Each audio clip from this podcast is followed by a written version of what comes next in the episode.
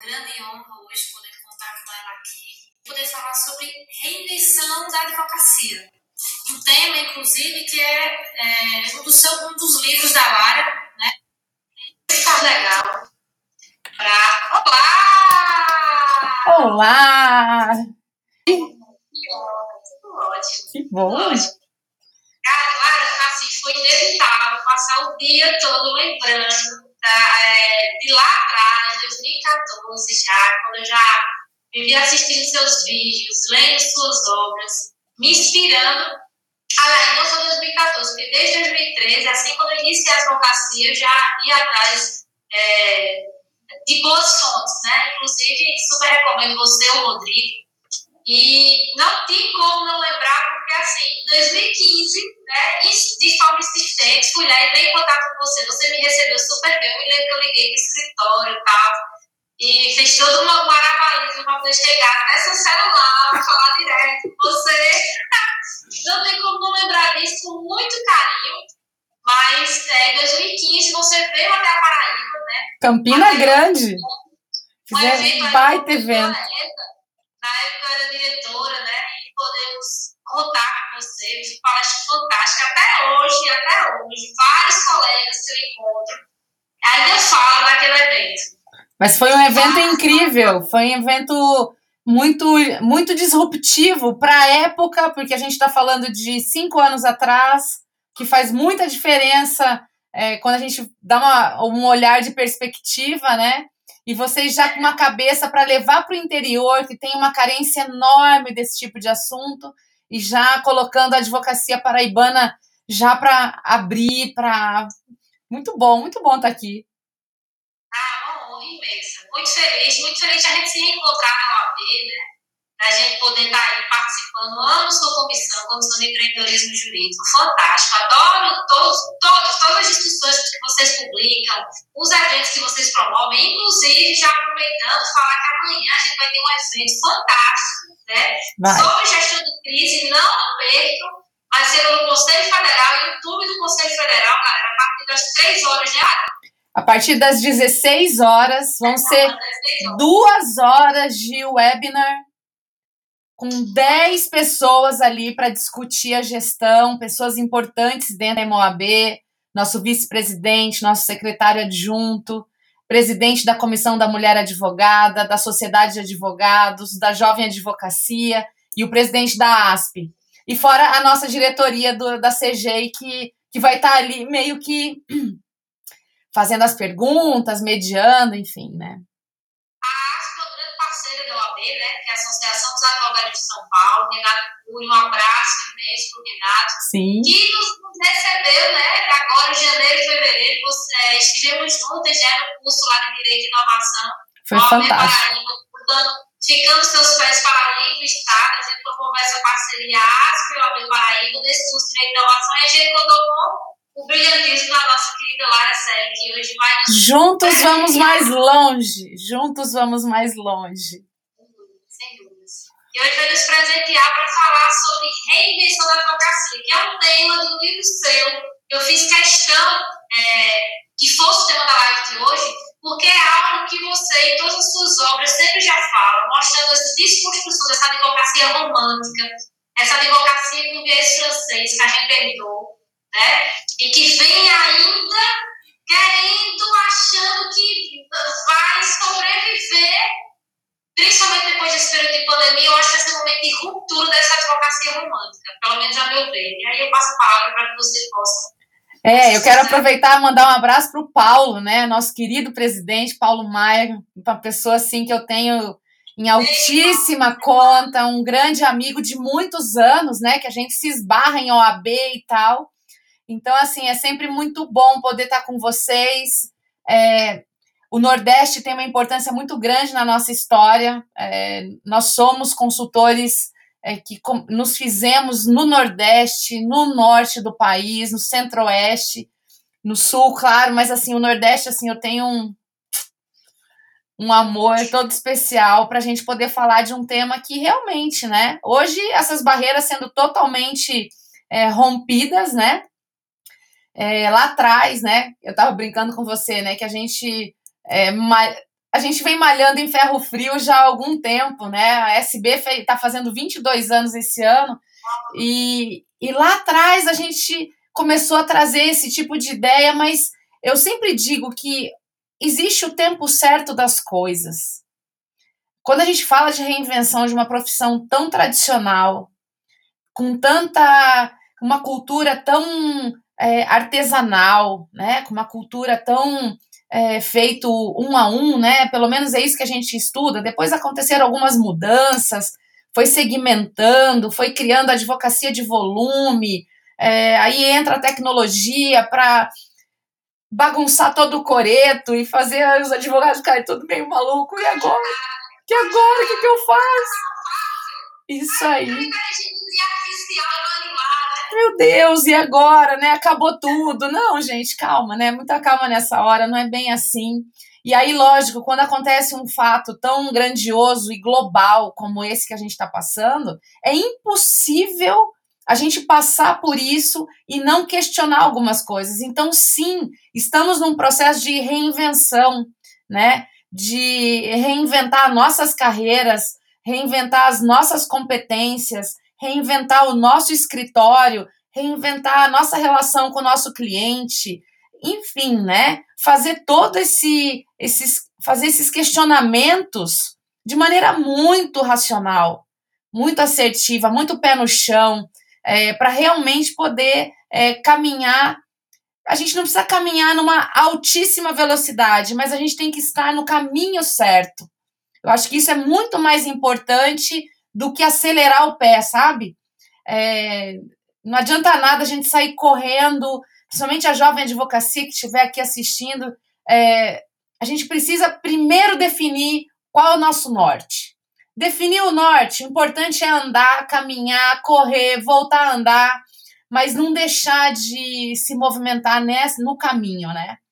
E é isso, acho que a gente está aí aprendendo a lidar com ferramentas, né? O cliente aprendendo a usar ferramentas, os advogados tendo que fazer sustentação oral. Olá na sua casa, veste a beca. A gente nem sabe se tá de bermuda por baixo, né? Mas assim, tá de beca, tá certinho, né? Respeitar o, o protocolo. Quem tá né? aqui com a gente, é, é amigo também de Campina Grande, Gustavo. Oh, gente, querido. Gustavo com a gente, participou também, fez a participação. Passou um tempo em Portugal, né? Ele passou um tempo em Portugal. Isso. Uma experiência ótima tem mais de 130 mil é, alunos hoje no curso dele da UDM de, de gestão ágil com Scrum e de produtividade. Eu sou uma das alunas, super recomendo. Amo Scrum, amo gestão ágil, meu Deus. Scrum é bom pra vida, né? É. Use Scrum no seu escritório. Use Scrum no seu escritório. Vale a pena estudar gestão ágil e aplicar Scrum de advocacia. Sem dúvida. Porque você não pode achar que, ah, mas o processo é relevante. Você tem que entender as etapas do processo. E muitas vezes o nosso trabalho hoje ele não é só de conteúdo, ele também entrega ao cliente de valor. E é isso que baseia o Scrum. Né? É a entrega de valor e não só no final, como é na gestão tradicional, e que a gestão ainda impera em massas pela advocacia mas a entrega de valor em várias, em toda a etapa do processo, que gera no cliente aquela sensação de, nossa, como esse advogado trabalha, ele realmente está empenhado na minha causa. Como ele, ele me entende? Veste minha camisa. Como ele me entende, como ele sabe do meu negócio, né? Então isso faz uma diferença absurda, com certeza. Então são questões que a gente aprende fora da, da, dos bancos universitários. Ó, Natália aqui, hein? Quem? Cadê? Natália, nosso Alagoas ah, aí. Natália, maravilhosa. Presente. Direto É, inclusive, avisei aqui no nosso grupo de colégio de tesoureiros, de, dos tesoureiros seccionais, que a gente está aqui também na, na live, com o nosso querido amigo Noronha, né? Somos fãs dele, sem dúvida, um cara fantástico é, que também vai estar no próximo dia 5 aqui com a gente. E graças a Deus a gente está tendo essa oportunidade de poder se conectar, né, gente? Olha, já existia é, a live, já existia tudo isso, e a gente tem que olhar para o lado de que essa pandemia tem suas coisas boas, né? É. A gente, ninguém queria passar por isso, sem dúvida, mas a gente tem que entender que a partir dela acelerou o processo de transformação lento de todas as profissões na sua advocacia, não somos os únicos a sofrer impacto. Né? Então a gente estava em 30, 20, às vezes até 10 por hora, né? e de repente foi para 160. De repente a gente não sai na casa, a reunião é só o Zoom. É, eu, particularmente, sou fã do Zoom, uso muito o Zoom. É, é, a gente não faz mais eventos presenciais, são todos webinários ou então lives, mas a gente está aí. Tem um cardápio, abre no Instagram um cardápio de lives para você assistir. Você sabe que eu ouvi uma coisa esses dias que eu falei, é isso mesmo, né? Porque o Instagram, em especial, vou pegar uma a ferramenta do Instagram, porque a gente está muito presente nela. Ela sempre foi muito egocêntrica, né? Era coisa da, da, do selfie, da selfie, é, eu buscando a imagem mais perfeita para ser instagramável e tá ali, né? Quase que numa entre aspas competição da vida mais perfeita, do cenário mais perfeito. O cafezinho bem posicionado com a bolachinha para dar aquela quebra no meio da tarde. Então, o Instagram sempre teve essa característica. E de repente, com a pandemia, o espelho vira para o outro porque as lives, elas não estão sendo lives minhas, eu sozinha. Ah, o fato do isolamento tá fazendo a gente ter saudade das pessoas e querer conversar de verdade, né? Então, de repente, está tendo uma transformação numa ferramenta que já existia, claro, já estava aí, mas ela começa a ser utilizada de uma forma diferente, assim como as outras ferramentas também. Então, é legal a gente observar isso, porque é, primeiro que a gente está fugindo da televisão, mas o, as lives viraram. A, a gente não ficava zapeando lá no controle remoto, tentando achar o melhor conteúdo, aonde eu ia parar ali.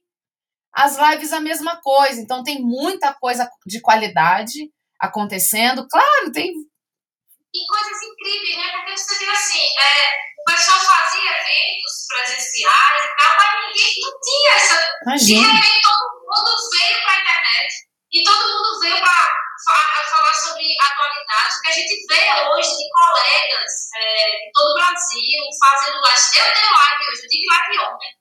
Eu tenho hoje, inclusive uma após aqui, vou ter live sexta-feira de novo. Então, assim, só uma semana. E é Essa é a minha de número 25 da pandemia.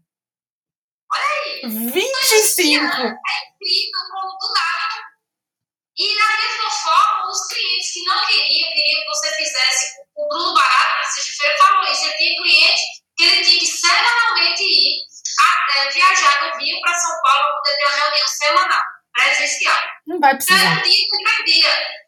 Com a pandemia, normalizou o uso Zoom. Fora a economia, né? Semanal, cliente, ele consegue manter é, a presença dentro da empresa, tirar as dúvidas do cliente sem perder o dia inteiro. Porque para poder ter uma hora de reunião com o cliente, ele tem que sair do Rio, pegar o aeroporto. Então, ele perdia inevitavelmente o Rio, porque ele tem que pegar o aerotrânsito para o aeroporto, do aeroporto é um voo de 40 minutos, mas não é só 40 minutos. Você tem que chegar antes, né? Aí tem aquele processo de descida do avião, aí de lá, ele tem que sair para poder encontrar com o cliente. Sim, nossa! É o dia que ele não tinha como aproveitar Natália tá falando aqui que ela pediu uma vaga para minha agenda. Natália, não é dezembro. A gente vai falar antes, com certeza. Mas tá punk. Ah, Mas tá punk.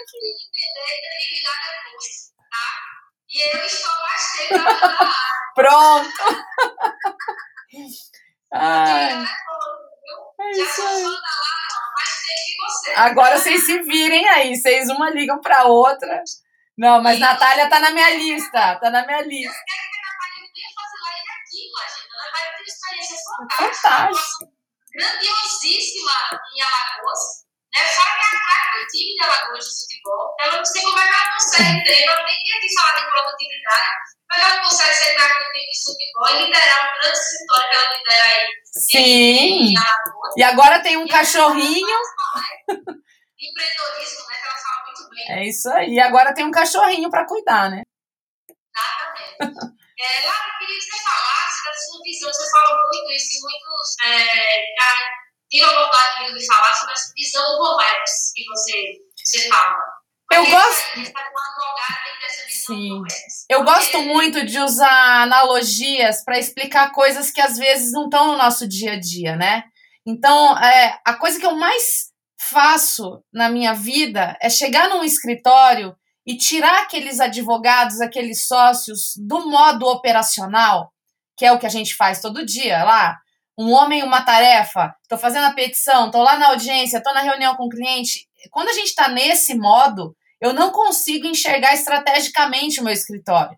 Então, a, a visão Google Maps foi a forma que eu encontrei para visualizar os momentos em que o, o, sócio, principalmente, que tem uma responsabilidade muito grande pela condução daquele time, da, do próprio é, negócio jurídico junto aos clientes e tudo mais, para ele entender que ele sim vai fazer o operacional, mas às vezes ele tem que subir num balão para olhar o que está acontecendo meio que de cima, não olhar lá embaixo. E o Google Maps ele explica muito bem isso, porque é, você atuar no operacional significa quando eu ponho lá no Google Maps, abre lá e dá o zoom mais profundo, você chega no nível da rua.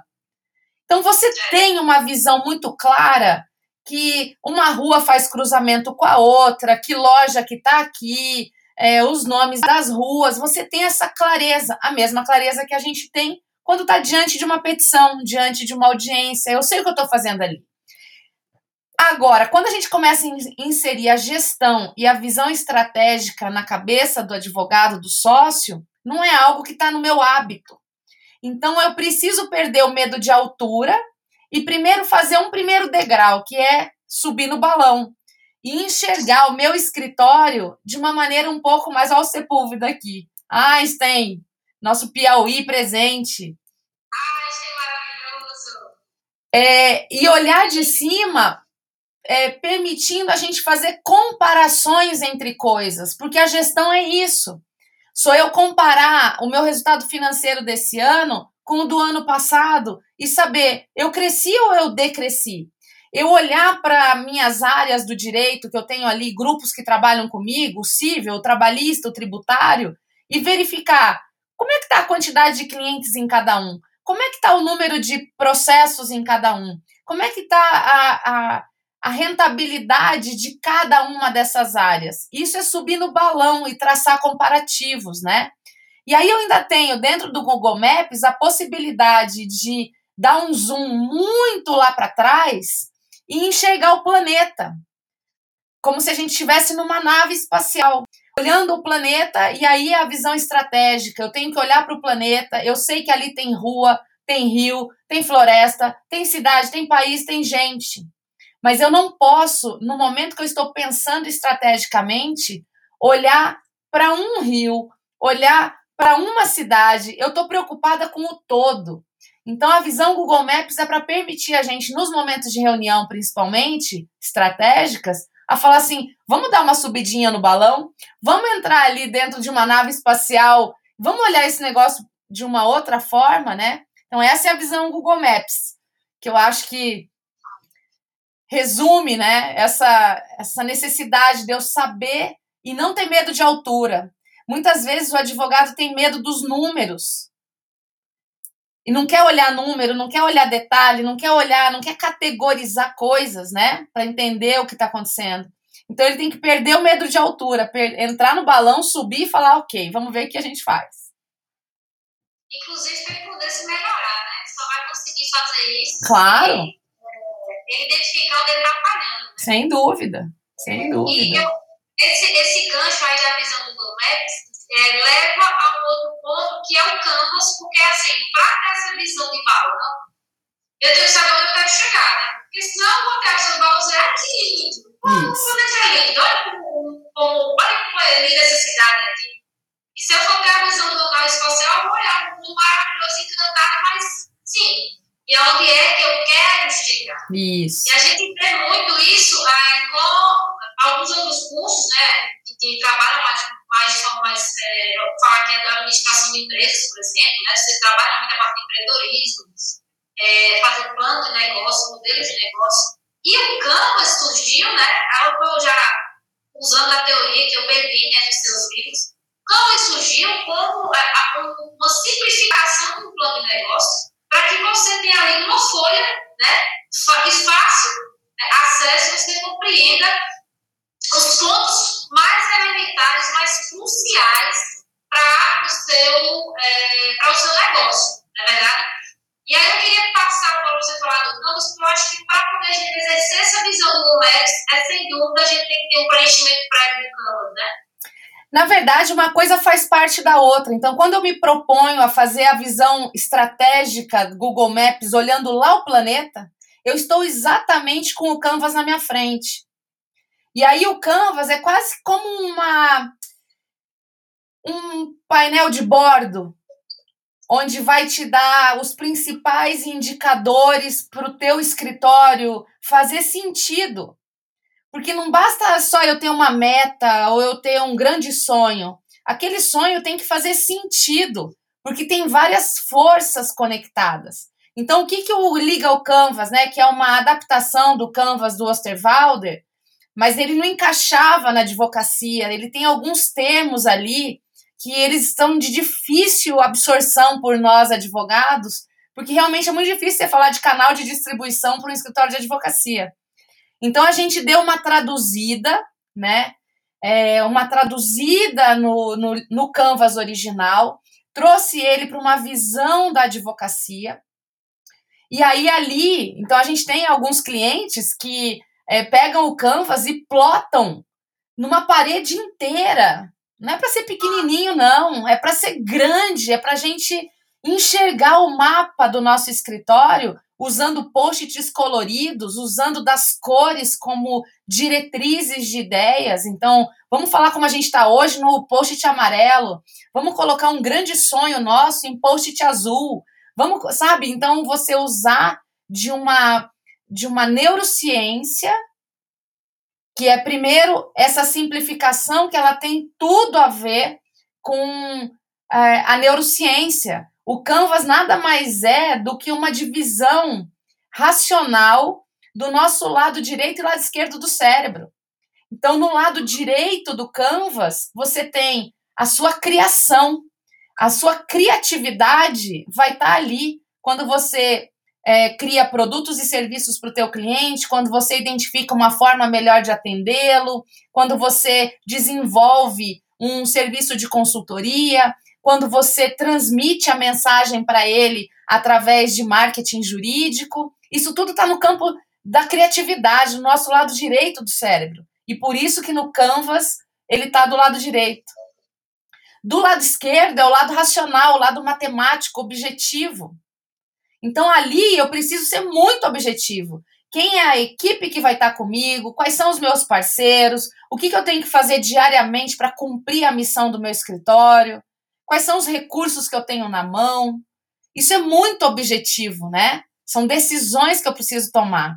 E aí embaixo do Canvas, que é, reunindo todas essas informações, claro, tem a coluna, a, a espinha dorsal do Canvas, que é a, o espírito do escritório, os diferenciais do escritório, o modelo de negócio.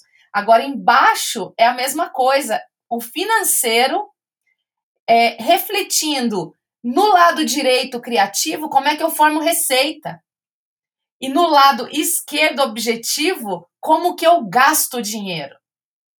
Então, isso fica muito perfeito quando você reúne uma equipe de um escritório para se autoanalisar em primeiro lugar, coloca o canvas ali e começa a ver como é que nós estamos hoje, quais são os gaps que nós temos, o que, que falta.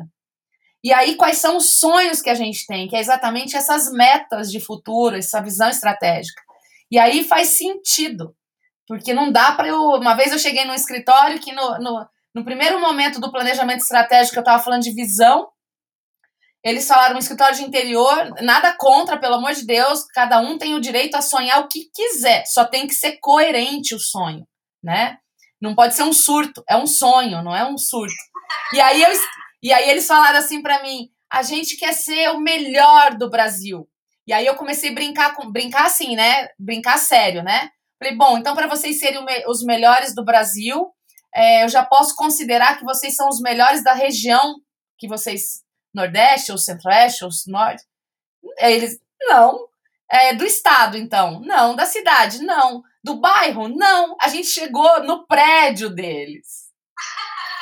Então, assim, são etapas que a gente vai cumprindo. Não é impossível ser o melhor, claro que não. Não existe impossível quando a gente tem um desejo, uma vontade. Mas eu preciso ter uma coerência no meu planejamento, porque ele vai mudando e melhorando a cada tempo. Então, o Canvas ele vai me dando essa chance de olhar onde eu tô e ver qual é o próximo passo, qual é a próxima etapa, qual é o grande sonho, mas qual é a próxima etapa que vai me aproximar disso, né? E, é interessante isso que você falou, porque, é, pelo menos eu digo assim, é, a minha geração essas gerações mais é, recentes são de pessoas dos que vivenciam, principalmente na faculdade, quem quer advogar, é muito aquela visão de suítes, né? É muito aquela visão de que me formei, e aí com um ano eu vou estar com uma Mercedes, ou então com meu BMW, e você estourado e tal. Cinco anos eu estou consolidado, meu nome tá... E essa, é, é, o que você me falando é, é que é um aprendizado contínuo, é a experiência que você tem no dia a dia, é o uhum. tijolinho que você vai colocando para construir o seu muro, né? Ou seja, para construir sua carreira, e aí dentro do planejamento que você traça, e atingir metas de seis meses, de um ano, até com três anos, né? porque hoje muda muita coisa, né? Você está metas de dez anos e tal, uhum. mas eu tenho que ter metas de dez anos e realizar tudo. Depois a pandemia achar, né? É, mas quando você pensa é, dessa forma, você tem uma. Eita, peraí, calma. Não é assim. Não é novela, não é seriado, né? Mas tem muita gente que acha que está estagnada na profissão, porque tem é, cinco, seis anos, sete anos, ele não está no estágio, no estágio de, de suítes, né? Ou outros seriados que tem. Eu digo suítes porque você já, já achei alguns vídeos, você fala, faz referência, e é, realmente é muito comum no estudante universitário. Eu comecei a assistir suítes, eu estava na universidade. Então, é, faz parte né, do, do, é, do universitário dessa, dessa vivência de séries se deparar com esse seriado. E aí tem aquela visão da advocacia que não é assim, você trabalha muito, muito, e muitas vezes você precisa de mais para poder atingir o nível de, advocacia daquele. Lógico, a gente vive no globalizado. E essa aceleração que a gente teve, de, dessa transformação digital, principalmente das conexões do networking, pessoas você vai no mundo, você sai de casa. Seja por live, seja pelo LinkedIn, que é uma excelente ferramenta profissional para você utilizar e conhecer pessoas profissionais, é, e participar de, de, eventos online, começar a fazer conexões com as pessoas. Mas se você partir desse, é, você tem essa visão de que ei, são etapas, não é da noite para o dia, você vai você quer chegar onde, né? Parte também de autoconhecimento, você quer chegar onde? Então, para chegar até lá, vamos dividir isso em metas menores, né? vamos ter objetivos anuais, ter ter objetivos metas menores a atingir, para que você possa pensar, olhar para trás e ver, conseguir. Cheguei lá onde eu queria, né? Porque senão vira, vira um surto, como você falou, né? Vira um surto e, e o sonho vai. Tem uma vai coisa que eu acho que é muito importante na, na sua fala, é que o que faz um advogado é a consistência dele. Então, de pouco adianta eu ter um network gigante se eu não cuido desse network com consistência. Não adianta nada eu ter uma carteira de clientes enorme se eu não cuido dessa carteira com consistência. Não adianta nada eu querer ser um especialista na área A, B, C, D, F, G se eu não tiver uma consistência. Então, a carreira intelectual, isso não é só o advogado, todas as profissões intelectuais, o médico, é, o especialista em tecnologia, tudo isso é intelectual, né? Então, é, precisam de consistência, porque o conhecimento que eu tenho hoje, com certeza, é menor do que eu vou ter ano que vem. Só que isso, eu estou trazendo um conhecimento que vem desde lá da escola. Então a gente vem galgando conhecimentos, mas tem que ser feito de forma consistente. Essa história de acabei a faculdade, já estou pronto, você nem começou a primeira etapa, né? Então, a gente precisa de consistência na nossa vida. Consistência intelectual, consistência de valores. Não adianta eu ser é, bom hoje, ter bons valores hoje e amanhã dar uma tropeçada, porque isso vai, vai, vai prejudicar completamente essa construção. Né? Eu tenho que ter essa visão de vários assuntos que tem que vir na minha mesa. E uma outra coisa, para a gente não se perder é, quando a gente. Você é, citou o Suites, né? O Suites é legal para a gente ver como funciona o escritório americano. Só.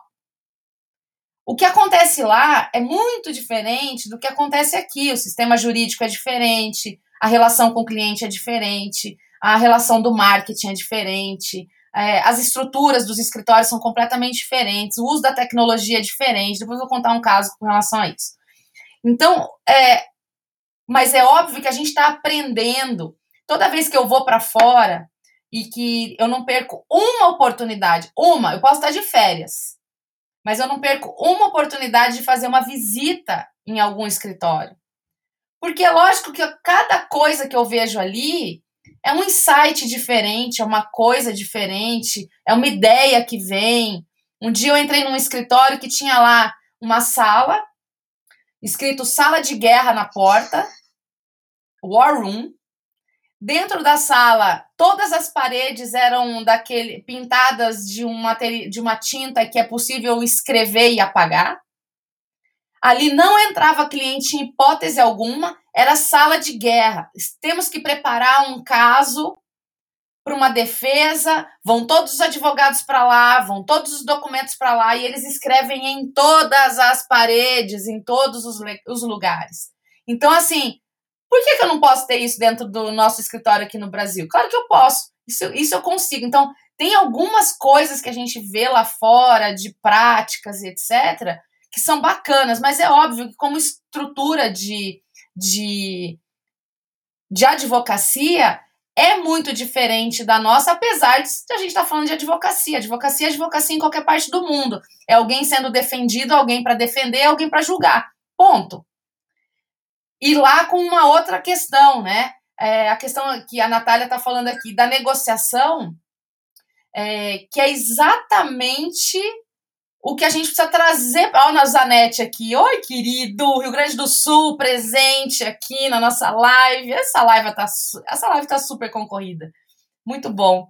Então, assim, a gente precisa olhar olhar para isso, e, e, no livro A Reinvenção da Advocacia, desde a primeira edição em 2005, a gente colocou um capítulo, um capítulo no final que eram dicas de filmes de tribunal, de séries de tribunal, porque a gente aprende vendo. Claro que a gente aprende. A gente tem que fazer uma análise crítica e trazer para nossa realidade. Mas o que eu queria dizer é que quando a gente olha para suítes e deseja suítes, e para isso não se tornar um surto, a gente precisa fazer uma análise que ela é muito importante, que se chama análise SWOT, é uma análise de ambiente. Então, assim, ok, eu quero suítes. Então tá, vamos olhar o hoje, qual é a fotografia? Quais são teus pontos fortes e fracos naquilo que você pretende fazer? O que, que você tem de competência? O que, que, você, o que, que te falta? Como é que tá a tua equipe? Como é que tá o teu sistema? Como é que tá o teu caixa? Isso tudo são coisas que eu tenho o poder de mexer. Então, por isso que o ambiente interno me remete a forças e fraquezas. E aí, não é só isso, não basta só eu querer, senão vira o surto eu tenho que olhar para fora. Então, hoje, num momento de pandemia, eu tenho que olhar para fora e pensar assim: quais são as oportunidades e ameaças que a pandemia está me dando? Então, num primeiro momento, a ameaça que vem é no fluxo de caixa, que como pararam os prazos, os clientes acabam deixando de pagar. Deixando de pagar, eu me enfraqueço. Então, essa é uma ameaça real que afeta um ponto fraco meu. Então, a pandemia é a ameaça e me gera um ponto fraco, que é perder caixa, né? É, a pandemia é uma ameaça porque me desconecta da minha equipe. Então você tem várias coisas, mas não é só ameaças que a vida é feita. Tem oportunidades. Lógico. É, de colegas que já relatam, é, e eu gosto de fazer, falar do tudo, porque eu, eu, quando eu comecei a fazer essas lives, eu comecei a dar uma sequência que eu entendi, não, entra o Bruno aqui, a Lara vem em seguida, porque vai fechar o ciclo com o Bruno, a gente vai ter a oportunidade na sexta-feira de conversar com um empresário, que é o Marcos Caldelari, que é o presidente da Bombril há 36 anos, então já vai vir trazer uma, uma visão diferente. Inclusive, uma visão de, que, é, de como ele enxergava os escritórios dele. Né? Então, os escritórios trabalhavam para ele, trabalha até hoje. Mas, é, e, eu, e eu vejo lá que, assim, quando a gente fala é, dessa questão da conexão, é, vejo colegas falando sobre a, a importância, não pessoa que está aberta, porque a produtividade não é a mesma, mas eu vejo muitas pessoas relatando e, pelo contrário, elas estão conseguindo claro. ter uma presença virtual. Você quer ver uma coisa? Estar no escritório, estou aqui dentro da minha sala. Sim, lógico. Lógico. Tá? É, o, o que a gente precisa entender para a gente aprender a dominar essa ferramenta é que tudo que acontece na vida, tanto do lado de fora do escritório quanto do lado de dentro, são fatos, fatos neutros. Não são nem bons nem ruins, eles são fatos, eles estão, eles são. Então cabe a gente que está aqui analisando identificar esse fato é uma oportunidade ou é uma ameaça? Porque em todos eles vai ter oportunidades e ameaças escondidas. Né?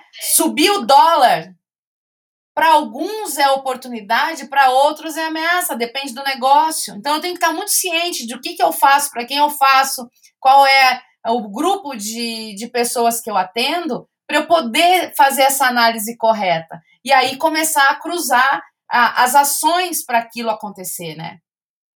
Ou seja, você tem que estar, o advogado tem que estar acompanhando o mercado. Lógico. Tem que, tem, tem que estar atualizado a notícia. Aquela coisa que é, não dá para estudar, não, não dá para estudar. Mas não é só estudar o direito, tem que se abrir para uma visão multidisciplinar. A gente já vem sempre falando sobre isso aqui. Ah, já lá, 2015 a gente estava lá na Campina Grande falando. Pega os livros lá de 2003, de 98, já tava lá. Já tava lá. Era tudo mato, Lari. Nossa formação é fechadinha no direito, mas para a gente ser advogado, a gente é o intermediário, então a gente precisa entregar valor a quem está nos pagando. A gente precisa ter uma visão muito mais do que só o direito, tem que entender o mercado daquele cliente. Por isso que é importante você funilar, é, você fazer um canvas do seu escritório, você entender aonde é que você vai querer é, atingir. Porque se você sai criando para todo lado, é a história do, do escritório romântico, generalista, de botar na placa, civil, trabalhista, previdenciário, penal, tudo. criminal. Então, se a gente for partir para isso aí, é, a gente cai na ideia que você falou, adorei, do surto.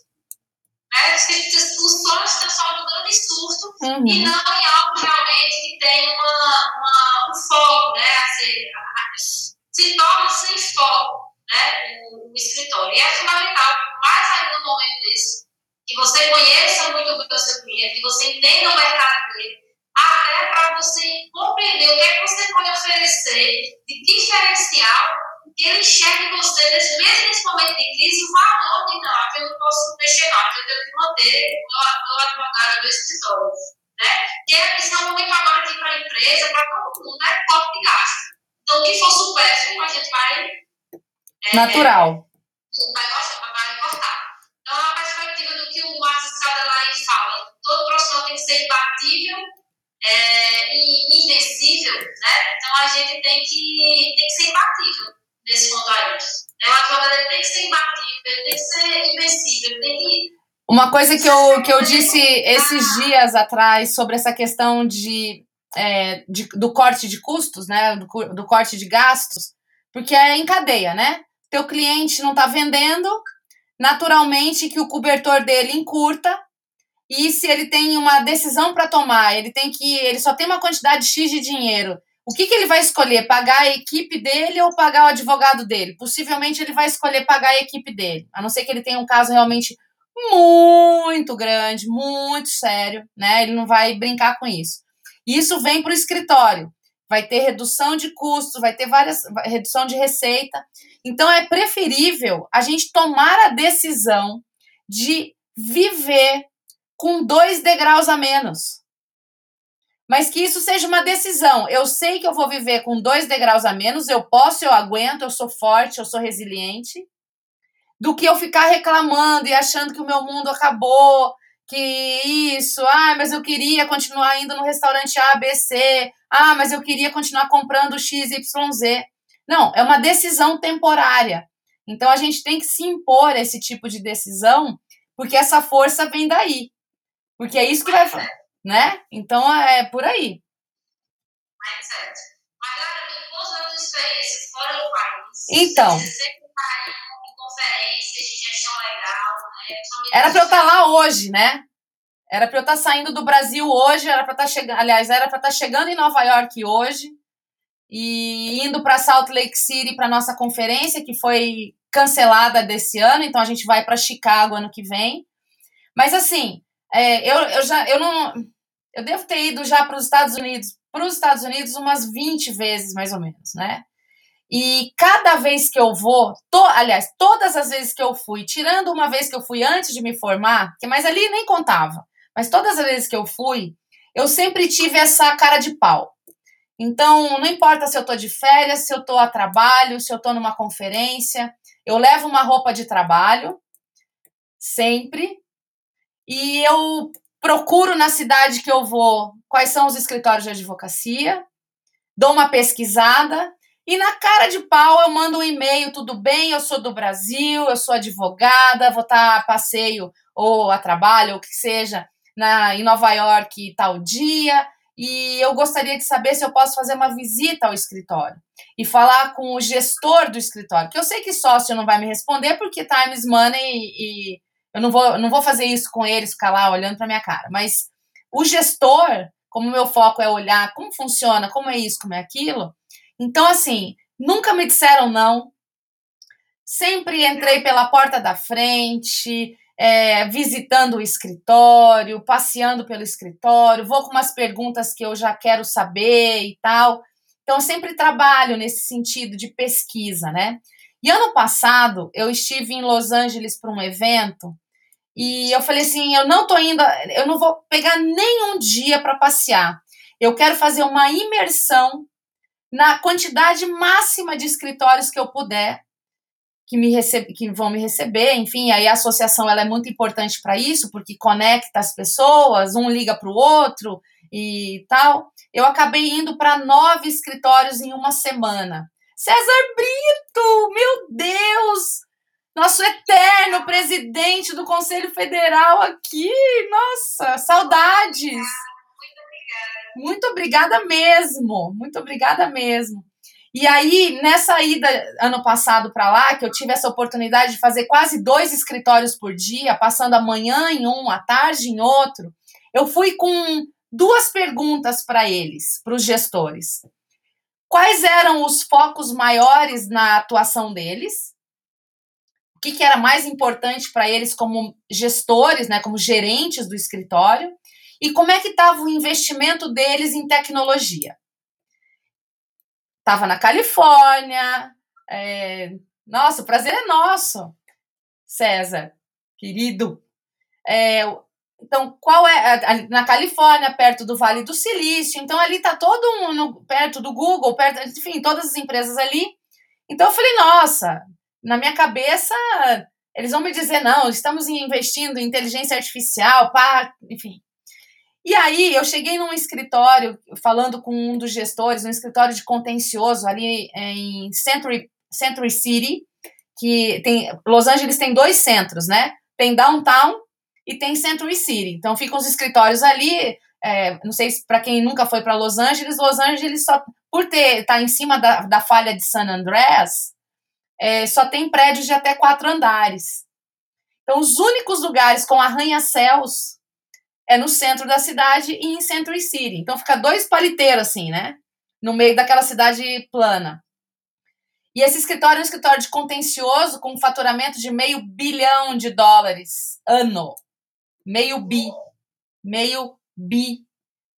500 mil dólares ano. Então, eu falei assim, qual que é o teu, o teu foco aqui? Ele falou assim, eu só olho para duas linhas no meu balancete. Só me interesso por duas coisas. A folha e o aluguel. E eu fiquei assim, né? Eu falei, é mesmo? Como é que é teu planejamento estratégico? Meu planejamento estratégico é lidar com essas duas coisas. Nós só temos profissionais que vêm das top 10 universidades americanas, Harvard, Yale, Stanford, e o aluguel. Então, assim, é, o escritório maravilhoso. Então, assim, é, são os números que os sócios se interessam. Então, assim, mas vocês não fazem planejamento estratégico de, enfim, verificar novos segmentos? Que propósito, nada. Nada de propósito. Eu quero saber quanto, como é que está a nossa equipe, quanto ela custa, porque ela é caríssima, e como é que está o nosso aluguel. É isso que eles fazem. E aí, isso teve esse cara que falou, outros falaram outras coisas, enfim, não vem ao caso. Mas na tecnologia, que eu perguntei a mesma pergunta para todos, foi muito curioso porque todos praticamente me deram a mesma resposta. A indústria jurídica é a última a investir. Enquanto todas as indústrias não investirem, enquanto todos os todos os segmentos da economia não estudarem e pesquisarem, etc., a nossa advocacia ela é muito é, artesanal nesse sentido. Aí, ainda descobrindo um pouco mais a respeito do sistema, então, diferente de nós no Brasil, nós temos uma vantagem sobre eles muito grande. Nós temos alguns problemas, mas a gente tem algumas vantagens como advogados. Lá, o advogado da Califórnia só pode advogar na Califórnia, a não ser que ele tire o bar de Nova York. São leis diferentes, são provas diferentes, não é um exame unificado como é o nosso caso aqui.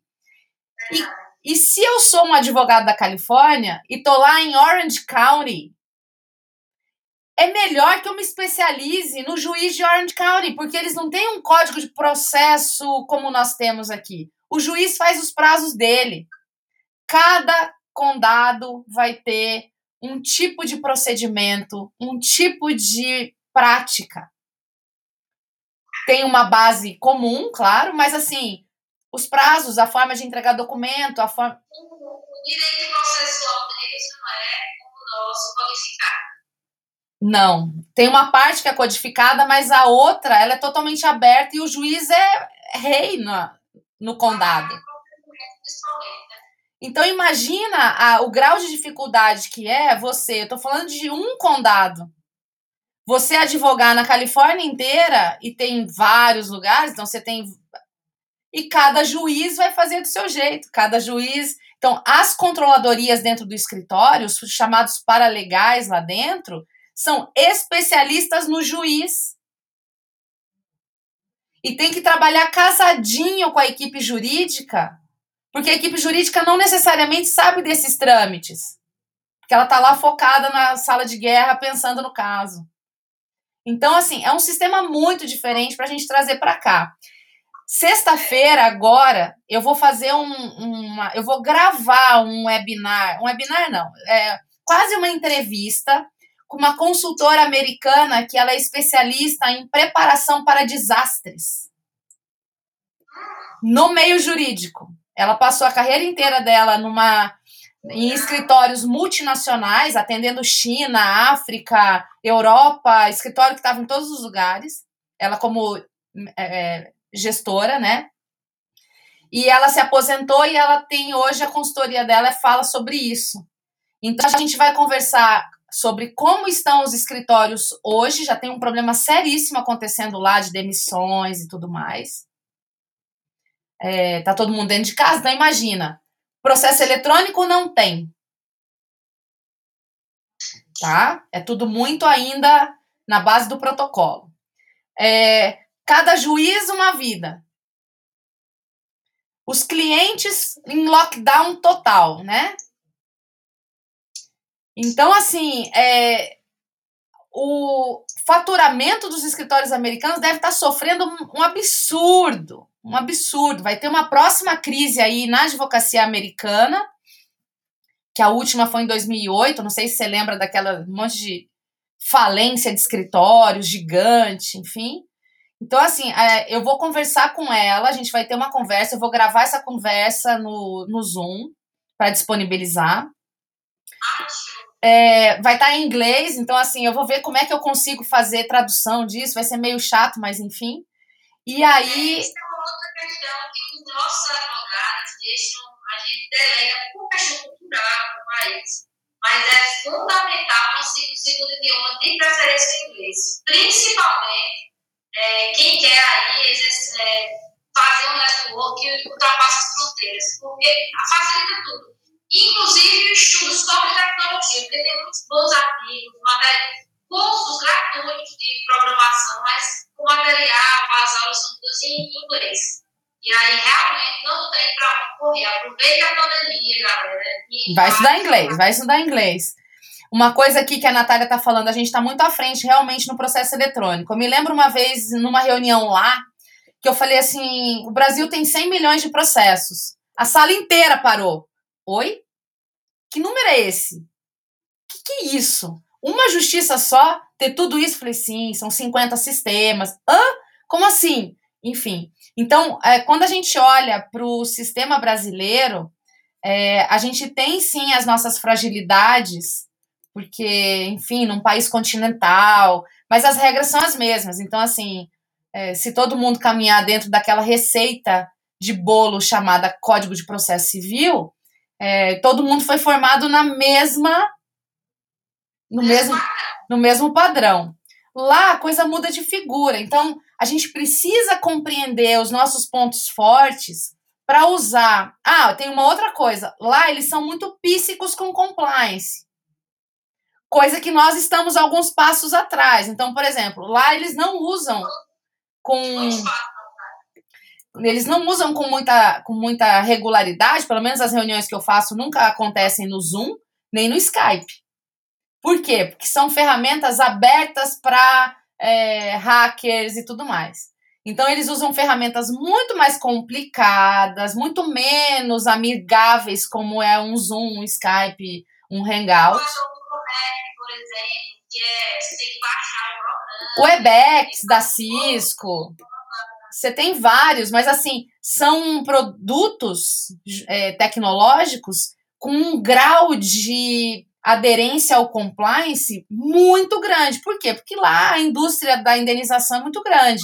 Se vazar uma, qualquer coisa de cliente, é, né? Então, assim, o brasileiro ele acaba sendo um pouco menos preocupado com isso, acaba acontecendo um pouco menos essas questões de vazamento é, no nosso dia a dia, assim, mas lá eles são píssicos. Então isso acaba botando um freio em muita coisa. Então eu não uso o WhatsApp assim, passando áudio para cliente assim, faz, né? A gente meio que joga para Deus, né? Se Deus quiser, não vai acontecer nada. Então, assim, então, assim, a cultura muda, né? A gente tem que entender isso, até para poder fazer uma análise de, ok, como eu vou aproveitar essas tecnologias para frente. Mas eu estou também de falta de, conhecimento de segurança da informação. Gente, por exemplo, quando a gente passa documento, qualquer documento pelo WhatsApp, é, eu não estou garantindo a. Ah, mas é uma conversa privada. Sim, mas você não está garantindo. Se aquele documento fosse sigilou, já deixou de ser. Claro. Ele pode ser encaminhado, ele pode ser hackeado, tem várias coisas. De conhecimento da ferramenta, de olhar termos da ferramenta.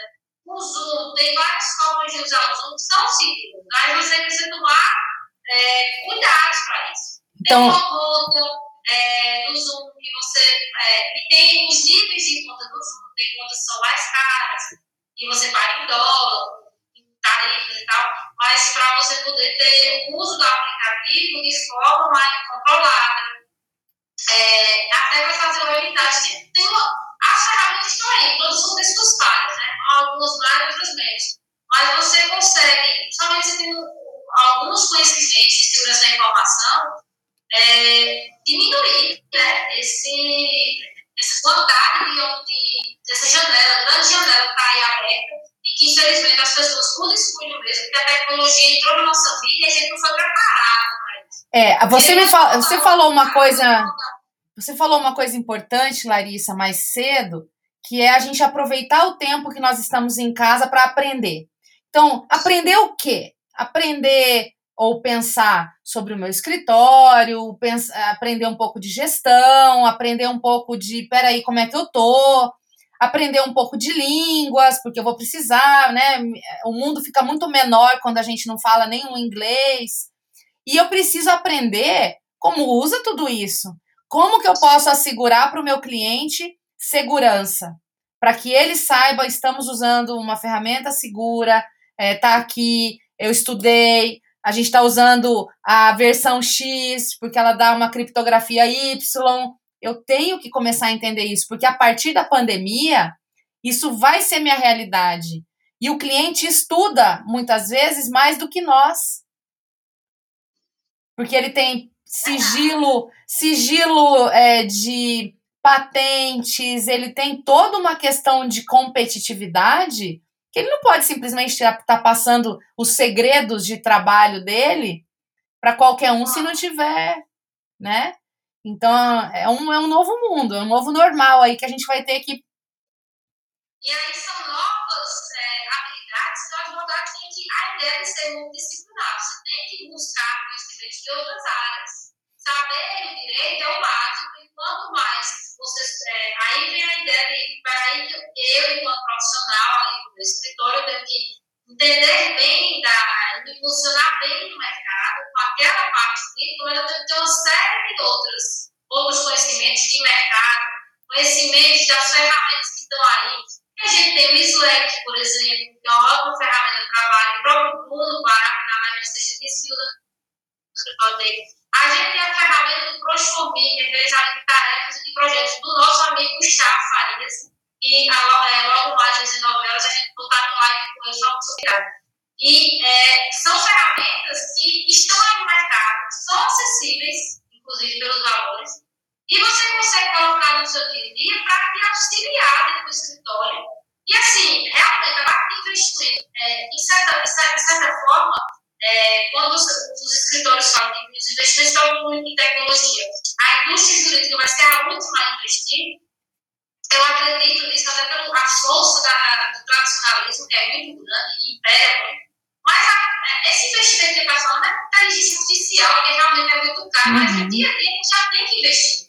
Comprar uma conta do Zoom, ou um outro aplicativo, você vai adquirir aí um, um Hangout Meet, entendeu? Então tem um monte de, de, de pequenos passozinhos que são também pequenos investimentos que você faz. Lógico, com certeza. Como a gente investir em livros sempre, né? César Brito está falando aqui das ferramentas virtuais serem irreversíveis, né? Eu fiz uma live, César, esses dias, César e amigos que estão aqui, esses dias com o José Salib Neto. Ele escreveu esse livro aqui, ó, O Gestão do Amanhã, que eu recomendo que todo mundo leia se quiser entender se quiser entender esse novo mundo, né? E ele falou uma coisa, ele estava fazendo, a gente estava falando sobre a, a, gestão do amanhã na advocacia, o que, que vai acontecer, o que, que ele estava sentindo de mudanças dentro de todos os estudos dele. E ele falou uma coisa que eu tenho que concordar, é, alguns talvez vão torcer o nariz, mas é, eu tenho que concordar, que ele falou o seguinte: os escritórios de advocacia não serão escritórios de advocacia que usam a tecnologia para prover serviço jurídico para o seu cliente. Serão escritórios de tecnologia que vão prover serviço jurídico para o seu cliente. Então, assim, a gente tem que entender essa mudança de é, paradigma, que é o que está acontecendo hoje, que a gente está forçado a parar e falar assim: meu Deus, o que eu posso mudar do meu modelo de negócio sem deixar de cumprir a minha missão, sem deixar de proteger o cidadão que eu protejo, a empresa que eu protejo, sem deixar de ser um advogado combativo, sem deixar de ser o advogado que está presente em todas as sustentações orais, mas eu preciso fazer esse caminho do trabalho chegar no meu cliente de outra forma. Vai encerrar a live.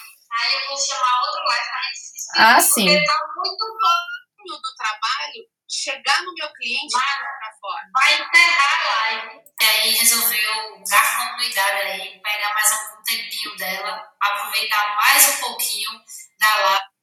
É, não tinha como, não tinha, não dava, não tinha como, Saúl, não dava, eu muito pouco tempo. Ai, meu Deus, tem que ser uma live infinita.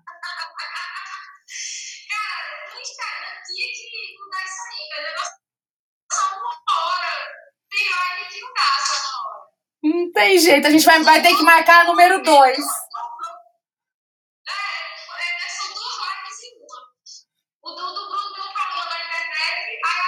e meia. Você salvou aí, né? Você salvou aí, né? Não, super salva, já tá compartilhado já.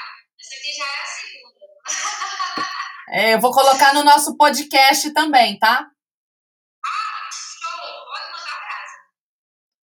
Então é isso. Então a gente a gente estava falando de, dessa questão da tecnologia, o quanto que a gente tem que abraçar, né? Cara, eu adorei é, saber disso. Eu, tô, eu anotei várias coisas aqui na nossa live, porque eu vou fazer um texto sobre ela, né? Porque é importante para a gente eternizar também, em colocar também essas informações, pulverizar ela não só na live, mas também em textos, aí compartilhando. O pessoal tem que se antenar sobre isso. Gostei demais dessa visão, a gente precisa entender que não, não se trata mais de é, o, eu no escritório, mas eu, escritório de tecnologia, olha a impressão do papel, completamente, é fantástico. E a história de advocacia, tendo serviços jurídicos, oferecendo serviços jurídicos, é uma mudança, sem dúvida, imensa na perspectiva. Mas é, eu me lembro também é, do que eu teve semana passada, quinta-feira passada, né, quase uma semana, um evento online, um webinar né, da Harvard Law School, que eles falaram sobre cortes online e o futuro do direito. Então, vejo que isso é representantes de várias universidades de várias partes do mundo, em que pese os Estados Unidos não ter essa corte online, mas as universidades estão lá trabalhando, né? E o Richard Susskind tem uma nova teoria, provavelmente vai estar saindo aí no futuro livro dele, falando sobre o sistema global né, de corte online. Então, vejo que o pai dele tem um livro, para quem não conhece, é Obrigação de Lei, que é o futuro né, dos advogados, e vale muito a pena. Eu, nunca tive a oportunidade de ler completo, mas já, já assisti, assisti algumas, alguns debates sobre esse livro, já li algumas partes também dele, e é muito bom os insights que tem, vale muito a pena para você despertar aí e que é isso, a gente está aqui para despertar. Vou ter um insight de o que é que me aguarda no futuro, que esse futuro pós-pandemia é incerto, né? Mas o que esperar disso, né? E o que eu posso fazer para ter uma bagagem mínima, né? Para poder é, impactar ou continuar, quem aí já, já, quem já está com seu escritório montado, né? Continuar a crescer a advocacia, né? Não regredir. É, uma coisa que a gente, a gente tem que. Você tá me ouvindo? Tô te ouvindo, super bem. Tô acenando aqui o pessoal que tá, entrando. É, mandem coraçõezinho, gente. Assim vocês colocam a live lá no começo da, da lista. É assim. É, exatamente, galera. Coloca, Faz de conta que vocês estão gostando, vai. Então, assim, uma coisa que eu acho que, ela é, que é muito importante a gente é, estabelecer como premissa, que vão, vão ter dois tipos de advogado. O advogado que vive o sonho dele e vai fazer todas as, todos os empreendimentos intelectuais, é, espirituais, emocionais, para poder ter um escritório, que não é uma tarefa fácil, a gente enfrenta diariamente desafios, mas eu tenho que estar disposto e o advogado que vive o sonho do outro, que é parte do sonho do outro. Então, a advocacia jovem aqui, que está aqui ouvindo, é importante ter isso como clareza. Se você tem realmente um sonho, um desejo, ó, nosso querido presidente do Amazonas aqui, Marco Choi, na área. Ele não perde uma. É impressionante. Ele é onipresente. Eu não acredito nisso. A pessoa consegue. Eu sei! Mas ele é onipresente, eu falo, Jesus! Ele consegue estar tá em todos os lugares. Choi, um beijo para você. Então, assim, a gente precisa entender que se eu quero, essa, essa é a fagulha que precisa estar tá dentro de mim. Eu quero fazer. É, eu também adoraria, mas ninguém me convida, Choi, para ir para um São João em Campina. Eu não vou dizer que eu vou. Ó, Zé Augusto Noronha também na nossa live. Olha, isso tá. Olha aí, rapaz, Noronha. Noronha aqui, nosso presidente. Gente, Beto Simonetti já passou aqui, tanta gente. Muito bom. Querido. Então, assim, a gente precisa decidir quais são as batalhas que a gente quer é, encarar, né? E saber que não tem trajetória fácil na advocacia, tem luta diária. Então, eu tenho que estar disposto a me melhorar como pessoa, como profissional, como é, atendimento a cliente. Tem um podcast é, dentro do no nosso podcast é, áudio legal lá no Spotify, que é onde vai estar a nossa live gravada depois, que, se, que eu, eu, é, uma aula que eu, é uma aula que eu dei falando do, das competências do advogado que faz chover. E ali tem várias dicas do que fazer para eu realmente me tornar esse advogado consistente, atento, curioso, interessado, né? Em fazer da minha profissão a, o melhor lugar que eu poderia estar é, nesse momento, né? E nos próximos momentos também.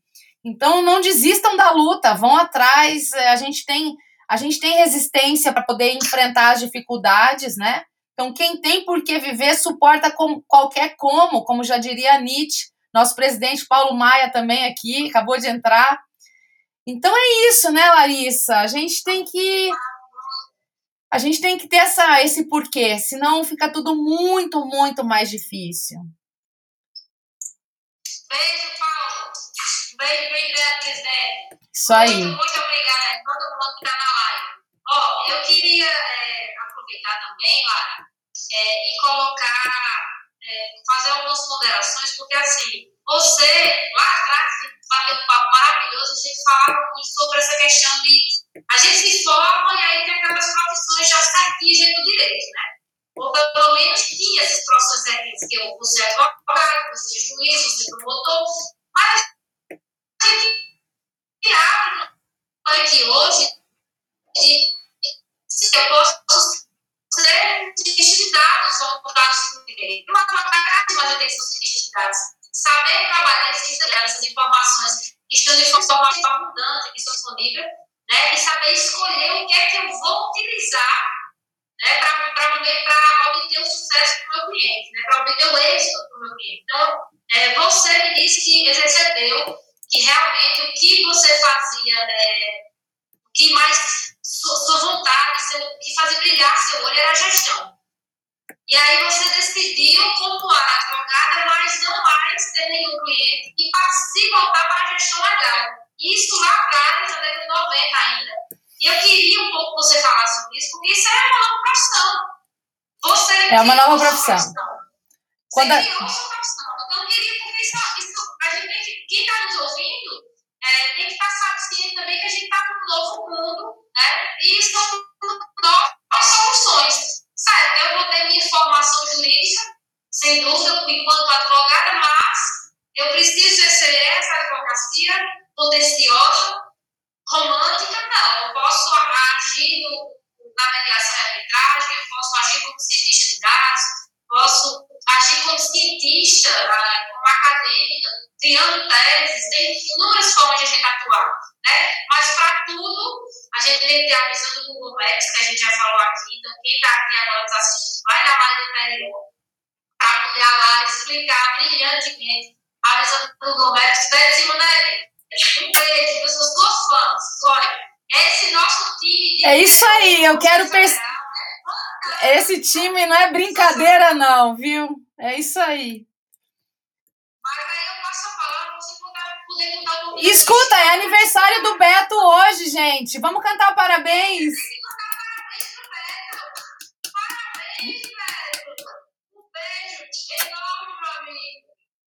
Isso aí. Aqui, ó. Então, assim, é, Quando eu tomei a decisão, a decisão ela não foi tão racional assim, ela foi acontecendo. Eu trabalhava é, dentro de um departamento jurídico que tinha acabado de ser privatizado, e eu, como a mais nova integrante da equipe, eu era advogada júnior ali, os meus colegas de jurídico odiavam coisinhas do tipo arrumar o arquivo, é, fazer uma planilha com os prazos, é, e falar com o financeiro alguma coisa. Então, eles me colocavam em todas essas roubadas, né? Entre aspas. E eu ia, né? Eu não tinha outra opção. E aí eu comecei a perceber que aquilo era tranquilo para mim. Tão tranquilo que eu falei assim: eu acho que para eu ser uma melhor advogada corporativa, que é o que eu era na época, eu tenho que fazer um MBA, eu tenho que estudar mais, mas não é direito que eu tenho que estudar. Eu tenho que estudar a como como que eu vou me relacionar, o meu pensamento na época era esse, como que eu vou me relacionar com a área comercial, como eu vou me relacionar com a área é, da operacional, que era uma empresa de energia. Então, assim, eu era a louca do juizado especial. Eu fazia todas as audiências e a gente só perdia. E aí eu falei, um dia eu me revoltei e falei assim, chega, deu para mim. Eu fui de calça jeans e tênis no laboratório da empresa. Eu falei assim: me arruma um relógio de luz que eu vou levar para audiência. Não pode, um metro, não sei o quê. Ah, se vira, gente. Eu não quero saber o que vocês vão fazer. Eu quero um relógio aberto para eu chegar na audiência. Vou lá com a minha defesa, mas vou botar o relógio em cima da mesa e falar: senhores, vou ensinar como é que isso conta. Então, assim, o povo ficava meio louco comigo, porque falava assim, meu Deus do céu, de onde ela surgiu, né? E aí, eu falei assim, eu preciso fazer um MBA. E, e aí, enfim, é uma história longa, não vai dar para contar aqui. Mas o fato é que eu venho para Curitiba, entro para um MBA internacional, foi muito bom, porque eu era a única advogada sem background nenhum, eu não sabia usar. Cadê minha HP? Tá por aqui. Eu não sabia usar uma HP, uma calculadora. Eu estava na calculadora de criança, né? HP é calculadora de adulto. Então, é, eu não sabia nada e eu estudava 8 a 10 horas por dia para chegar perto do conhecimento dos engenheiros que eram meus colegas. Porque aqui ninguém entra no jogo para perder. Essa sempre foi uma visão é, minha, né? Eu falei assim, eu quero ser boa, não posso passar vergonha, né? Só sei que ali no final, é, no final desse, dessa trajetória, né? é, cai a minha ficha que quando eu escrevo a minha dissertação, que foi meu primeiro livro, e Ó, Ari aqui, gente do céu. Hoje é dia da diretoria. Eu vou sair daqui, vou chamar esses diretores para cá. Você, por favor, chame eles para cá. Nossa Senhora, gente, vocês são muito queridos demais. Então, assim, é, todos os diretores, né? Acho que faltou quem aqui? Faltou só Louisiana e o presidente. É. Então, assim, mas tão, tá tudo, todo mundo muito bem representado aqui. Então, assim, quando eu escrevi minha dissertação, que eu estava escrevendo para mim, como que eu posso fazer o meu planejamento estratégico? E a banca, que foi uma banca de doutores, assim, feroz aqui da Federal do Paraná, é, falou assim: ó, a gente recomenda a publicação. E eu falei: eu publicar? Nunca isso foi uma intenção. Né? Eu nunca me achei, não, eu sou uma advogada lá de Campo Grande, no interior, o que, que vai publicar livro, né? E de repente ali, claro, eu sou de Campo Grande, Mato Grosso do Sul, com muito orgulho.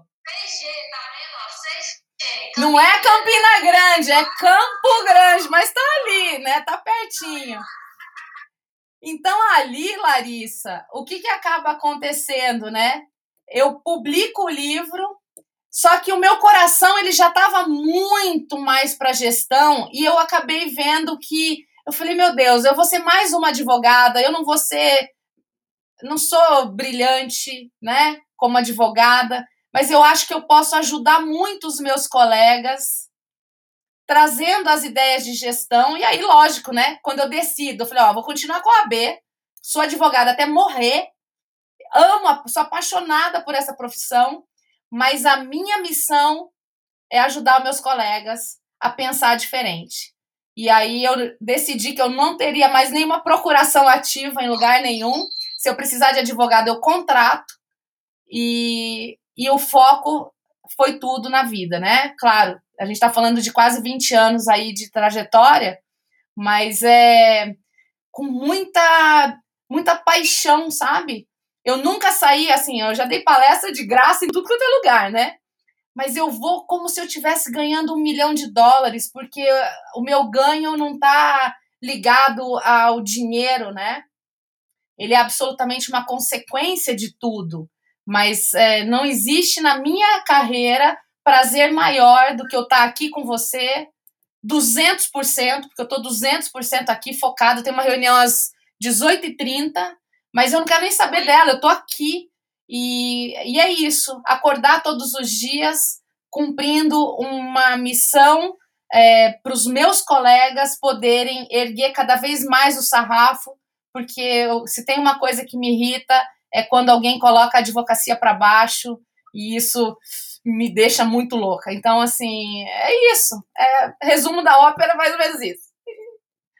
E estamos aí. Não vou não deixar para as próximas lives, né? Porque aí já nós estamos aí a 10 minutinhos da sua próxima reunião. E agradeço imensamente. Ah. Por favor, pessoal, botem coraçãozinhos que essa, essa live tem que bombar aí no Instagram. Coloquem aí os coraçãozinhos para bombar essa live. É, muito muito obrigada por todo esse tempo que você é, nos permitiu aqui, é, de forma gratuita, para estar conversando com os nossos colegas advogados paraibanos, contando sua história, abrindo a, a de quem está nos assistindo de que a advocacia é um mundo e que a gente tem um universo imenso de formas de atuar, de atuar uhum. e de viver essa paixão. Porque eu sou apaixonada pela advocacia e vejo que é uma paixão, você se apaixona é inexplicável, tira seu ar, tira sua, sua vida se, se, é, se volta completamente para aquilo ali. Uhum. Mas é isso que faz a diferença no, no profissional que você vai ser. Né? Esse amor, essa dedicação, e tanto que muitas pessoas acabam trocando a, a gestão por gestão de empresa por outras coisas. Você não, você foi mais audaciosa ainda. Vou fazer gestão dentro do história da advocacia. Isso aí está falando, pessoal, da década de 90 ainda. Final da década de 90. Sou uma guerreira. Ah, é vencedor. Não, a gente ainda nem chegou ah, lá, tá? Muito obrigada. Muito obrigada pelo seu exemplo, pela mulher inspiradora que você é. E eu sei, tenho certeza que você vai ajudar, contribuir muito para né, ajudar vários escritores, vários colegas, né?